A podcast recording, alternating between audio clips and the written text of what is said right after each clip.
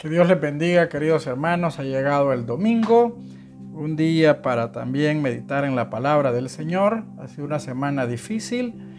Ya hoy ajustamos, creo yo, ocho o nueve días de temporal, esperando que las cosas mejoren en adelante, ¿verdad? Y que incluso la pandemia vaya cediendo, porque la verdad es que las situaciones eh, que nos aquejan no son fáciles.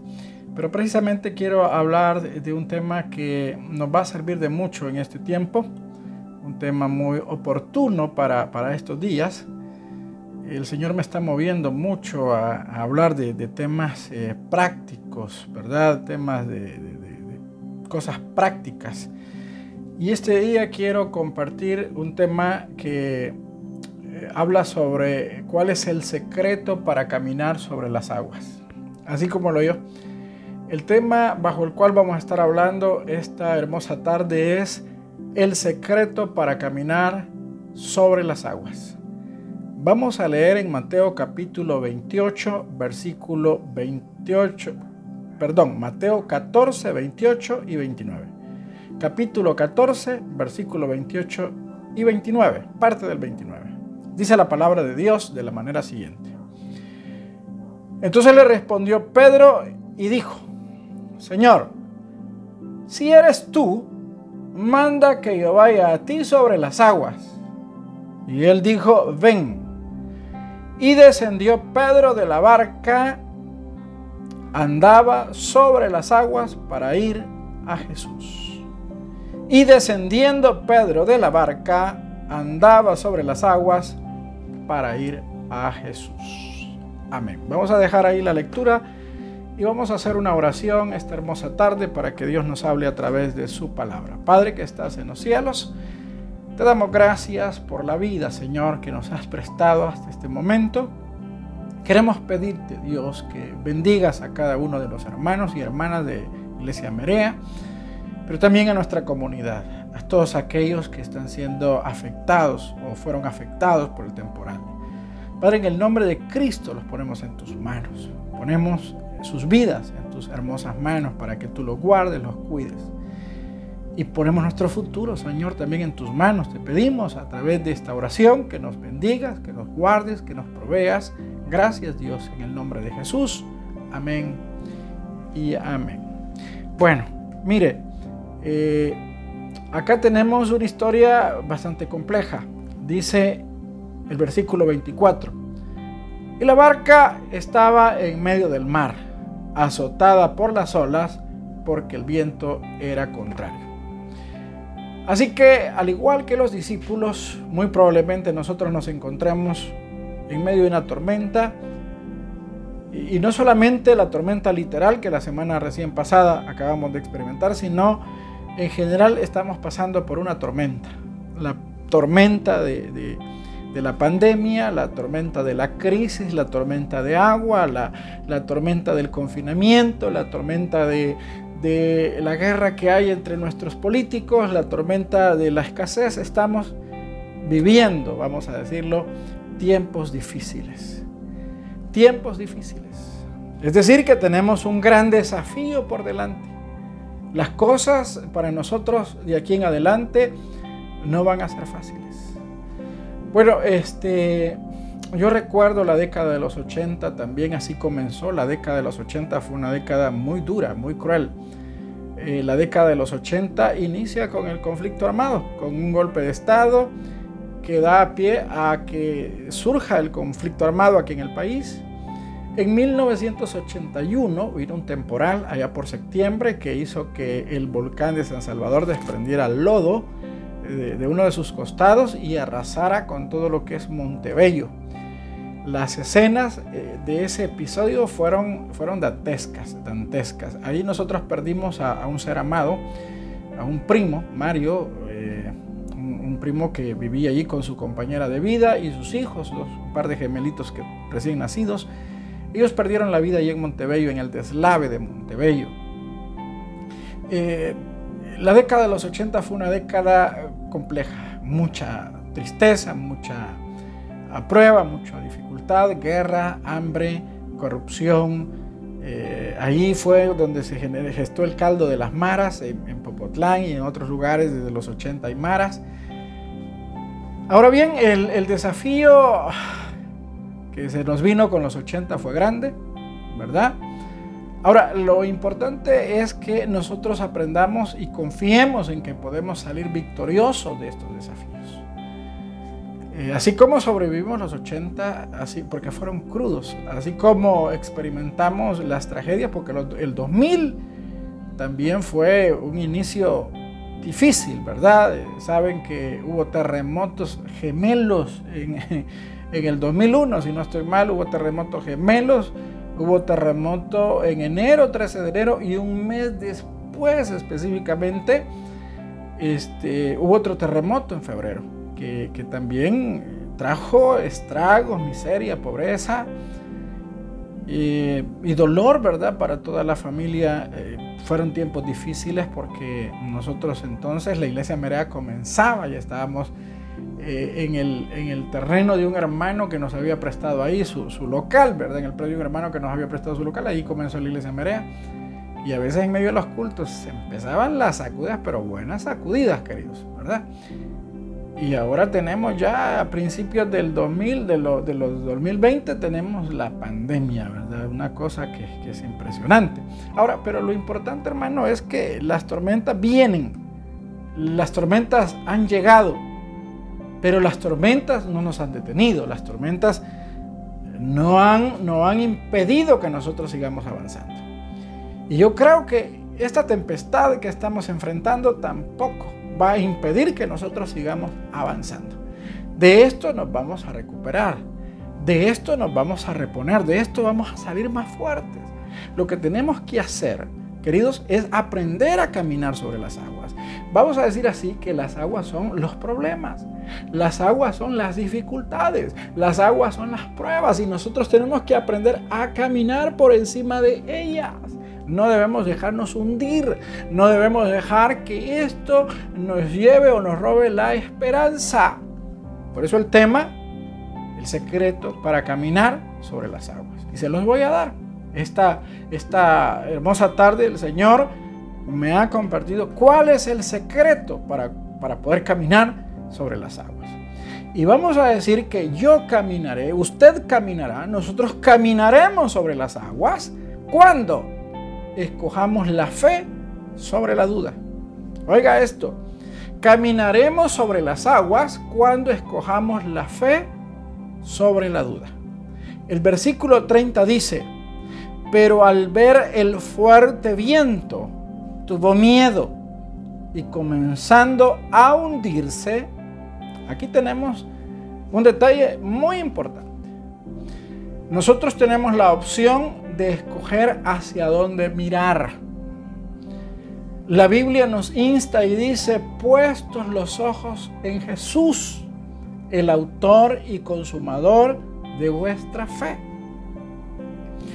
Todos tenemos la opción de ver a Cristo o ver el problema. Aquí tenemos a un Pedro que inicialmente comenzó a caminar sobre las aguas, pero cometió un error apartó su mirada de Jesús y la puso en el problema. Vio al fuerte viento y no vio al fuerte y poderoso de Israel. Queridos, nosotros tenemos también la oportunidad de escoger hacia dónde dirigir nuestra mirada en medio de esta tormenta. La pandemia es mundial, la pandemia es mortal, la pandemia trae crisis, la pandemia, bueno, las estadísticas nos dicen que todos los días muere alguien, están muriendo 3, 4, 5 personas. Y nosotros podríamos poner nuestra mirada ahí, detenernos fijamente ahí. O podríamos poner nuestra mirada en el Señor. Estar pendientes de las transmisiones de, la iglesia, de los devocionales diarios que les estamos mandando a la iglesia, de las tareas que su iglesia está realizando, porque mire, la iglesia no se ha detenido, la iglesia no está cerrada. O sea, los que están encerrados en las casas son algunos hermanos. La iglesia no se ha detenido, la iglesia ha estado con las puertas abiertas, la iglesia ha estado colaborando. La iglesia ha estado repartiendo víveres, la iglesia ha estado llevando ayuda a, los albergues, la iglesia le ha dado de comer a los policías, la iglesia ha estado transmitiendo, nosotros no, no estamos en derrota, no estamos eh, queridos eh, básicamente neutralizados, no estamos neutralizados. La iglesia sigue como, operando, sigue sus operaciones. ¿Por qué seguimos operando? ¿Por qué la iglesia sigue sus operaciones? Porque Dios está con nosotros y Dios nos está respaldando. Dios nos está respaldando, nos está enviando provisión, Dios nos está enviando su respaldo, Dios está abriendo las puertas, la mano de Dios se sigue moviendo, nosotros seguimos predicando, nosotros seguimos activos. Ahora bien, hay personas que no están viendo eso. Lo que están viendo son las estadísticas de los muertos, la economía. Lo que están viendo solo son las cosas negativas. Ahora, estas personas que tienen su mirada puesta en la tormenta, en la tempestad, no van a caminar sobre las aguas, se van a hundir. Se van a hundir. Pero aquellos que pongan su mirada en Cristo, los que escojan la fe por encima de la duda, estos van a caminar sobre las aguas. Entonces, para caminar sobre las aguas, lo primero que tengo que hacer es poner mi mirada en Cristo, no apartarla. Hay que decidir creer, hay que decidir creer. No podemos estar en un estado pasivo. Nosotros tenemos que estar en un estado activo en cuanto a la fe. Tenemos que estar en movimiento, tenemos que estar pendientes, ya, le dije. La, iglesia esmeralda no ha entrado en, cuarentena en el sentido estricto de la palabra, en el sentido de que todos eh, apagamos las luces, cerramos con doble llave, pusimos tranca y ahí nos vemos en tres meses. Eso no ha pasado.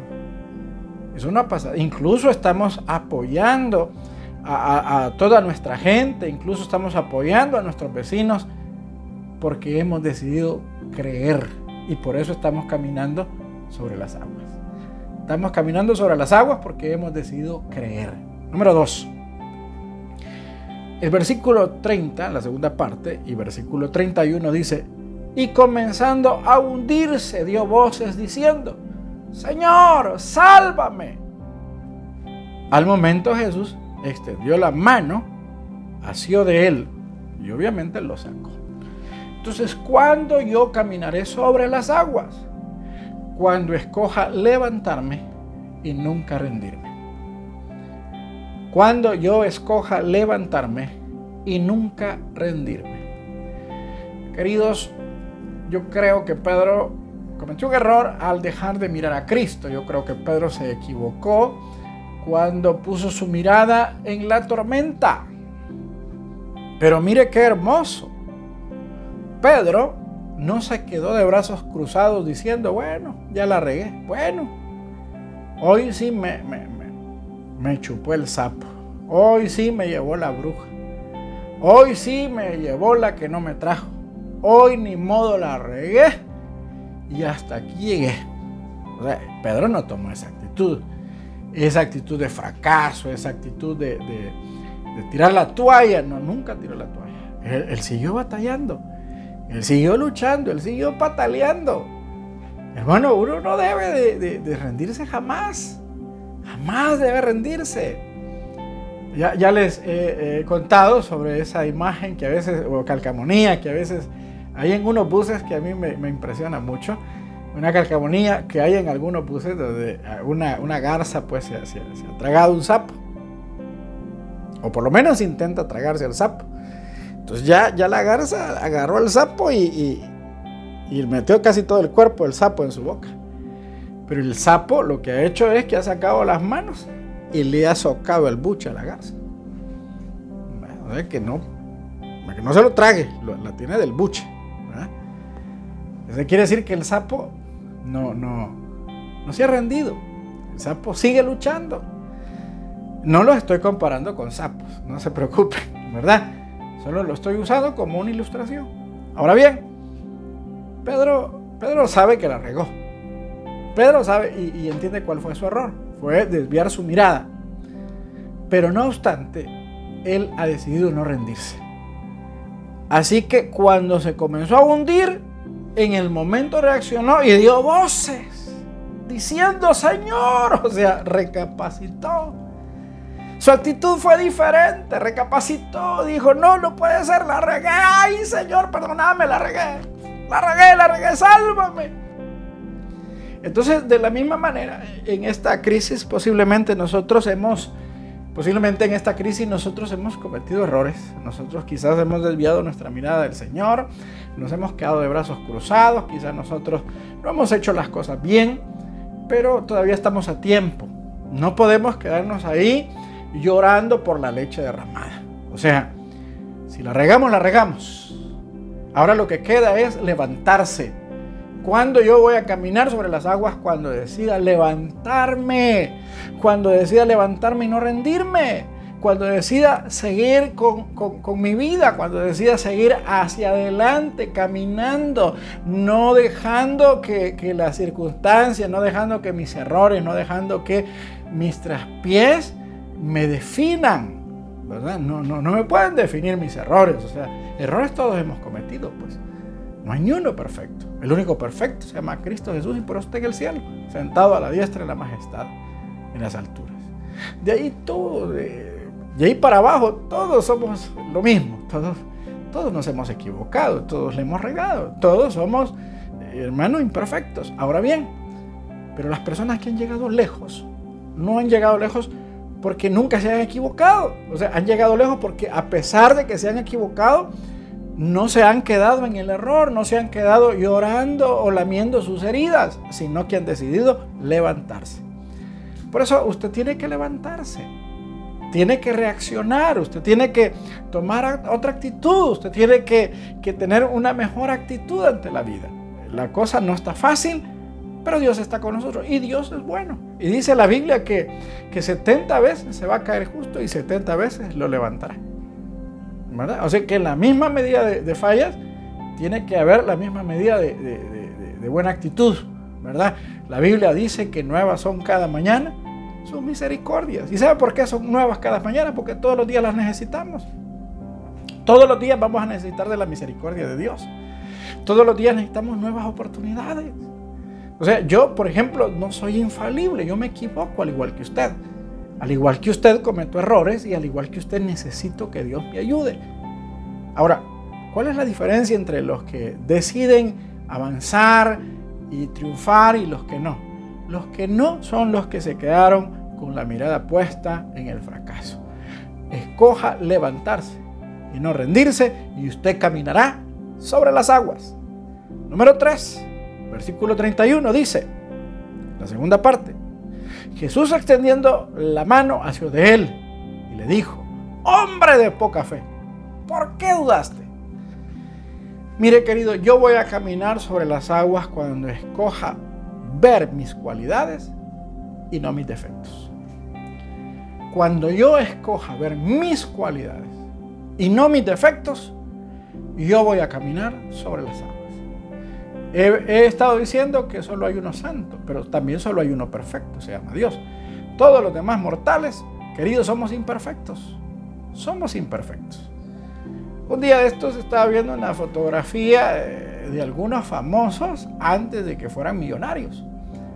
Y me llamó la atención que algunos personajes como este futbolista Cristiano Ronaldo, que creo que es el tercer mejor futbolista del mundo, eh, después de, Maradona y de Messi. Dicen que es el mejor, eh, el tercero, el cuarto, parece que después de Peleo, el quinto, no sé, por ahí anda.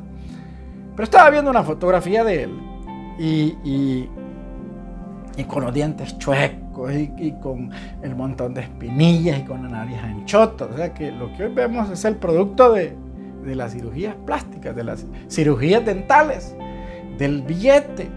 O sea que eh, muchos de los actores también lo que pasa es que usan mucho, mucho filtros o Photoshop, ¿verdad? Photoshop.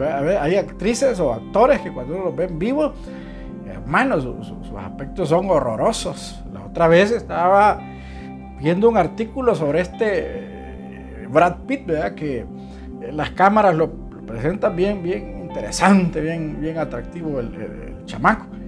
Pero de repente le hicieron un close-up, vea, así de, de, cerquita y tiene marcas de acné y la piel cherche y un desastre. Así que cuando nosotros vemos a, esos, a esas personas con vidas perfectas y, con, con, dinero y con... Hermano, esa es pura fantasía. El único perfecto es Dios, el único perfecto es Cristo, el único santo es Cristo. Y todos los mortales queridos tenemos, pero un montón de defectos. Estamos plagados de defectos. Ahora bien, no, pero no solamente tenemos defectos, sino que también tenemos virtudes, también tenemos cualidades, también tenemos gracia. Tenemos gracia, Dios a todos nos ha dado una gracia. Aquí tenemos a, un Jesús que le reclama y le dice, ¿por qué dudaste, hombre? ¿Por qué dudaste? Porque ese es el problema de muchas personas que se dejan hundir. Muchas personas tienen el problema que dudan, dudan del amor de Dios, dudan de la gracia de Dios, dudan de sí mismos incluso. Dudan de sí mismos, dudan de su potencial. A veces hay algunos hermanos que, me han criticado a mí porque dicen que yo tengo como que mucho ego, como que yo soy una persona que me creo mucho, pero no es cierto, hermano. Lo que pasa es que yo he aprendido a echarme porras yo, yo mismo, a, decirme, tú puedes, tú eres capaz, tú eres campeón. Incluso recuerdo eh, alguna persona que un día me dijo, mire hermano, ¿Y usted por qué a cada rato dice en el púlpito que usted es guapo? ¿Por qué anda diciendo a cada rato que usted es guapo? Le digo yo, ¿sabes por qué lo digo a cada rato? Porque nadie me lo dice, le digo. Alguien lo tiene que hacer, le digo. Y como nadie me lo dice afuera, tengo que hacerlo yo. ¿Qué quiere decir eso, hermano? Que yo soy una persona que si usted no me aplaude, pues yo me aplaudo. Pero, pero usted no me va a ver agüitado, usted no me va a ver a mí como acomplejado. Ay, nadie me quiere. Ay, nadie me apoya. Ay, no, yo no soy de ese tipo de personas, querido. A mí si los demás no me apoyan, pues problema de los demás. Pero que los demás no me apoyen no significa que no me voy a apoyar yo mismo. Yo mismo me apoyo. Yo, yo me levanto en la mañana y me veo al espejo y digo, Dios mío, tú eres hermoso y, todo lo que haces es bello y conmigo te mandaste. Yo soy una persona que tiene, y, no, no llego al, al, nivel del narcisismo, porque no, no, no se preocupen, tampoco tengo ese problema. Pero lo que sí es cierto es que en la vida hay mucha gente que ha señalado mis defectos. Ahora bien, el que la gente señale mis defectos no significa que yo solo tenga defectos, también tengo virtudes. Y si los demás no quieren ver mis virtudes o mis cualidades, entonces me las voy a ver yo. Me las voy a ver yo. El Señor confronta a Pedro y le dice, ¿por qué dudaste? Cuando yo te di la orden de venir y caminar sobre las aguas, yo te di la orden porque yo creí que eras capaz de hacerlo. Yo te di la orden porque entendí que vos podías, entendí que tenías la actitud, entendí que tenías el potencial y por eso te dije, camina. Pero vení vos y dudaste, dudaste de vos. Y por eso te hundiste. ¿Por qué nos hundimos cuando dudamos? Cuando dudamos de Dios, cuando dudamos de los talentos, de las capacidades que Dios nos ha dado. Queridos, a todos Dios nos ha dado talentos y nos ha dado cualidades excepcionales y únicas. Y yo voy a caminar sobre las aguas cuando escoja ver mis cualidades y no solo mis defectos. Yo voy a caminar sobre las aguas cuando escoja entender y poner en una balanza y poner un equilibrio. Dice Pablo, por ejemplo, nadie tenga más alto concepto de sí que el que debe de tener.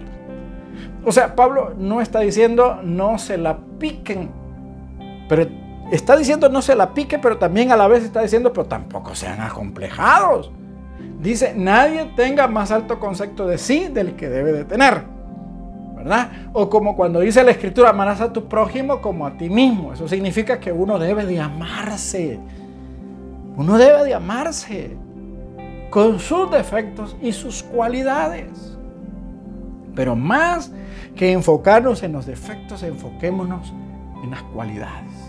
Cuando usted es una persona con seguridad, cuando usted es una persona, sea una persona que se valora, cuando usted es una persona que está consciente de sus defectos, pero también está consciente de sus virtudes. Entonces usted va a caminar con porte, usted va a caminar con, con, actitud, usted, usted se va a plantar, usted le va a plantar caras a la vida, usted le va a plantar cara a la dificultad y la dificultad no lo va, no lo va a detener. Nosotros no debemos de ser ni tener una fe pasiva en el sentido de que Dios me va a ayudar, Dios me va a sacar adelante, yo estoy orando. Y está bien que ore y está bien que confíe, pero también está bien que tome la actitud de decir, bueno, Dios me va a sacar adelante, Dios me va a ayudar y por lo tanto voy a ver qué hago, porque Dios me va a respaldar en lo que haga. Entonces, ¿quiénes van a caminar sobre las aguas?